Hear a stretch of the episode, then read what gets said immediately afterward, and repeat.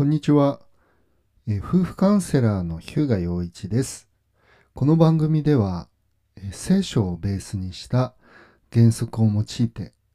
夫婦関係の修復、離婚の回避をするための知恵をお伝えしています。今回のテーマは、夫の浮気と、えー妻の対応、後悔しないための3つのステップということでお話をしたいと思います。え私のクライアントさんで、えご主人の LINE を見てしまって、え不倫をしていることが発覚した方がおられます。で、まあ、ネット上には、まあ、浮気が発覚した後どうすればいいかという、まあ、方法が、えーいろいろ書かれているわけですね。でしかし聖書には、えー自分に対して罪を犯した人にどのようにアプローチすればよいかが書かれているわけです。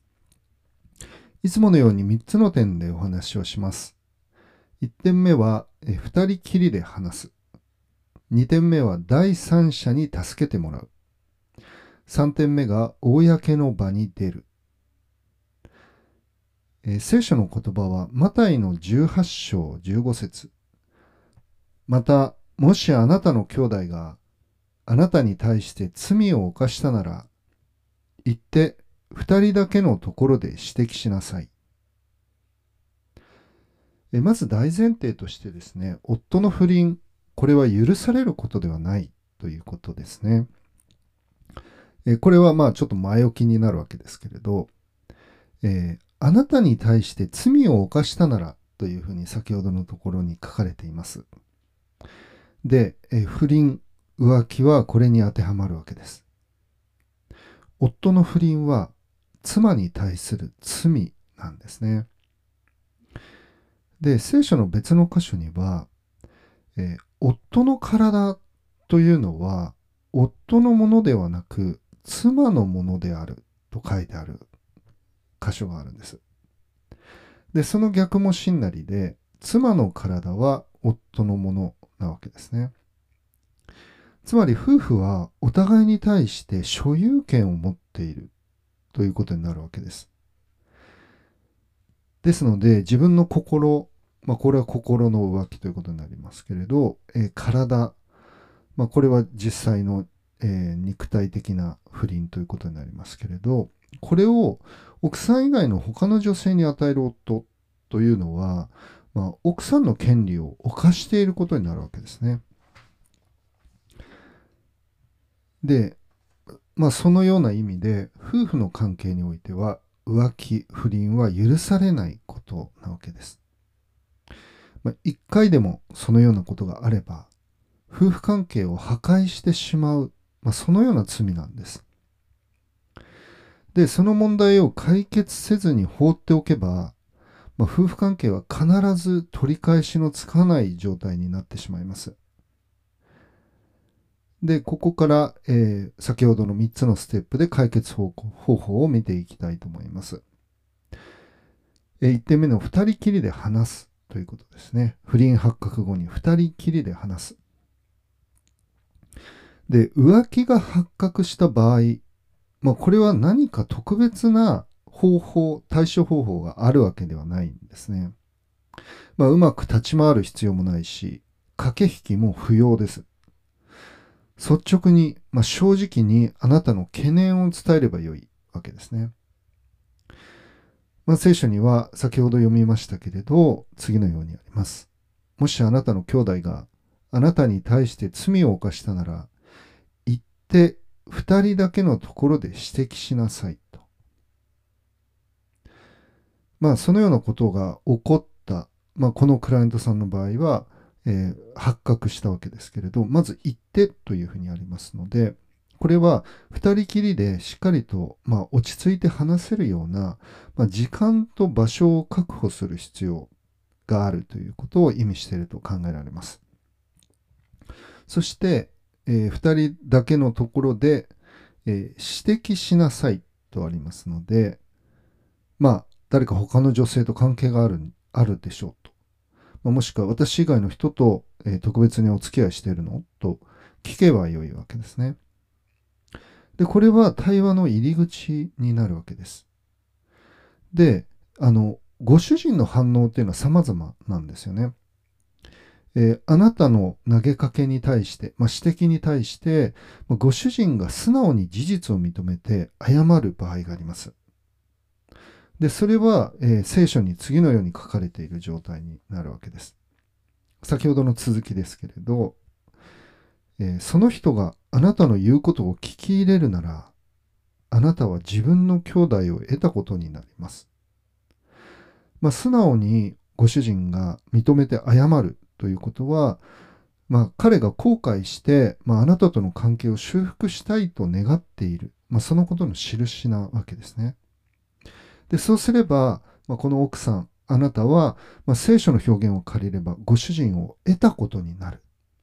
まあ、回復のプロセスというのがそこから始まっていくわけですね。で、まあ、あのそれは一番理想的なケースなわけですけれど、まあ、ご主人が認めない場合もあるんですよね。まあ、その場合は先ほどの次のステップに進む必要があります。第2番目に第三者に助けてもらうということですね。まあ、聖書の記事は次のように、えー、続いています。もし聞き入れないなら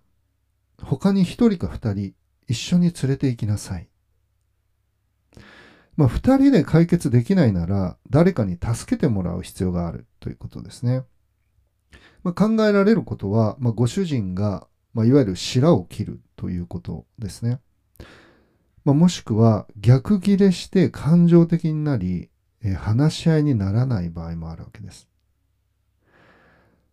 で、まあ、別のケースであれば、話し合いの場合から逃げ出してしまう。もしくは無言になって自分の中に閉じこもってしまうという場合もあるわけです。で、そのような時には、まあ、二人ともが信頼している、まあ、親族の誰か、もしくは友人の誰かに間に入ってもらう必要があるんですね。で、なぜそうする必要があるかというと、まあ、その理由も聖書は語っているわけです。続きを読みます。二人または三人の証人の証言によって、すべてのことが立証されるようにするためです。まあ、真実が明らかにされて、正しい解決策が見出される必要があるわけですね。先ほども申し上げた通りに、不倫や浮気は必ず解決されなければならないんです。で、そのためには、ま、事実関係を第三者の助けを借りてでも明らかにする必要があるわけですね。で、そこで、まあ、ご主人が認めて、えー、夫婦関係の修復に向かっていくのであれば、それはそれでいいわけですけれど、それでもご主人が、まあ、応じない、認めない場合もあるわけですね。でそのような場合は、まあ、最終的なステップ、まあ、3番目のステップに進まざるを得なくなるわけです。で3点目に、公の場に出るということですね。親しい人が助けようとしても、心をかたくなにして拒み続けた場合には、まあ、取るべき手段は一つだと聖書は教えているわけです。先ほどの続き、また読みますけれど、それでもなお、言うことを聞き入れないなら、教会に伝えなさい。まあ、教会に伝えなさいとあるわけですね。正しい判断をしてくれる公の場が必要になってくる。まあ、教会というのはクリスチャンたちの集まりですので、まあ、教会は神様が信仰者のためにお立てになった組織だということができるわけですね。まあ、それは何が正しくて何が間違っているのかということをまあ、聖書によって、神様の言葉によって判断できる場所になります。で、聖書は続けますね。それでもなお聞き入れない場合については、このように書かれています。教会の言うことさえも聞き入れないなら、彼を違法人か酒税人のように扱いなさい。とあります。まあ、これ聖書に馴染みのない、え、皆さんは、えー、意味がわからないと思うんですけれど、え少しこの言葉を説明したいと思います。違法人、酒税人ということですね。で、違法人というのは、まあ、聖書の舞台というのはユダヤ、まあ、ユダヤ人たちの世界ですので、えー、違法人というのはユダヤ人以外の外国人を指します。で、つまりどういうことかというと、まあ、神様と神様の言葉を知らずに、まあ、迷っている人たちということですね。そして酒税人というのは、えー、ローマ帝国、当時の、えー、ローマ帝国の手先となって、えー、群衆から、まあ、民衆からお金を巻き上げていた。まあ、ローマの税金、正しい税金だけではなくて、まあ、私腹を肥やすために、まあ、その権力を傘に来て、まあ、人々をから搾取していた人たち。つまり神様と神様の言葉を知っているにもかかわらず、まあ、それに従わない人たちだということなんですね。つまり、正しいことを知らない、もしくは知っていてもそれに背いている、まあ、かわいそうな人たちだということなんですね。そしてその人たちとは信仰者は一緒に生きていくことはできない。まあ、共同体、教会という共同体の中で共に生きていくことはできないということになるわけです。で、これを、えー、不倫の関係に、まあ、結婚関係に当てはめて考えると、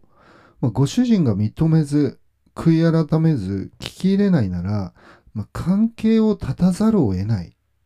ということなんですよね。で、聖書は基本的には罪の許しをどのようにして得るのか、まあ、関係を回復するためにどうしたらいいのか、まあ、それは神との関係が中心になるわけですけれど、まあ、それを、えー、語っているわけですね。で、罪の許しがなければ、誰も神様の見舞いに、まあ、正しく生きることができない。ですけれど、まあ、罪を指摘されても悔い改めを拒む人、そのような人には許しではなく裁きが下されるということも、まあ、聖書ははっきりと示しているわけです。まあ、この、えー、信仰者にとって教会から、えー、まあ、除外される、除名されることは、まあ、大きな裁きとして、えー、受け止めることができる。まあ、理解することができるわけですね。で、この不倫の場合、ご主人と公の場に出るというのは、まあ、今の私たちの社会で言えば、まあ、家庭裁判所の提供する夫婦関係調整調停、まあ、いわゆる調停の場に出ることを意味するかもしれませんし、まあ、もしくは親族たちを集めて、まあ、親族会議の場で、まあ、事実を明らかにするということになるかもしれません。えー、まあ、最後にまとめたいと思いますけれど、まあ、不倫、浮気が発覚した後のゴール、まあ、対応のゴールというのは、まあ、相手を責めることではないんですよね。まあ、ましてや仕返しをすることですらない。それは、この聖書の言葉にあるように、まあ、自分の兄弟を得ることなんですよね。まあ、夫婦関係に当てはめて考えれば、相手との信頼関係をできる限り回復させることです。そして、相手のこれからの人生のために解決を図ることだと言えるわけですね。まあ、そのために聖書が教える3つのステップをお話ししました。1番、二人きりで話す。2番、第三者に助けてもらう。3番、公の場に出るということです。まあ、この記事があなたの、まあ、この、え、お話があなたの、ご夫婦の関係の回復にお役に立てるように、え、心から願っています。はい、えー、この番組の概要欄に私がご提供している離婚回避、夫婦関係修復の無料の動画講座のご案内が載せてあります。また、私がご提供しているサービスを、えー、ご紹介しているウェブサイトのリンクも載せてありますので、ご興味のある方はご覧ください。それでは今日ここまでにしたいと思います。ありがとうございました。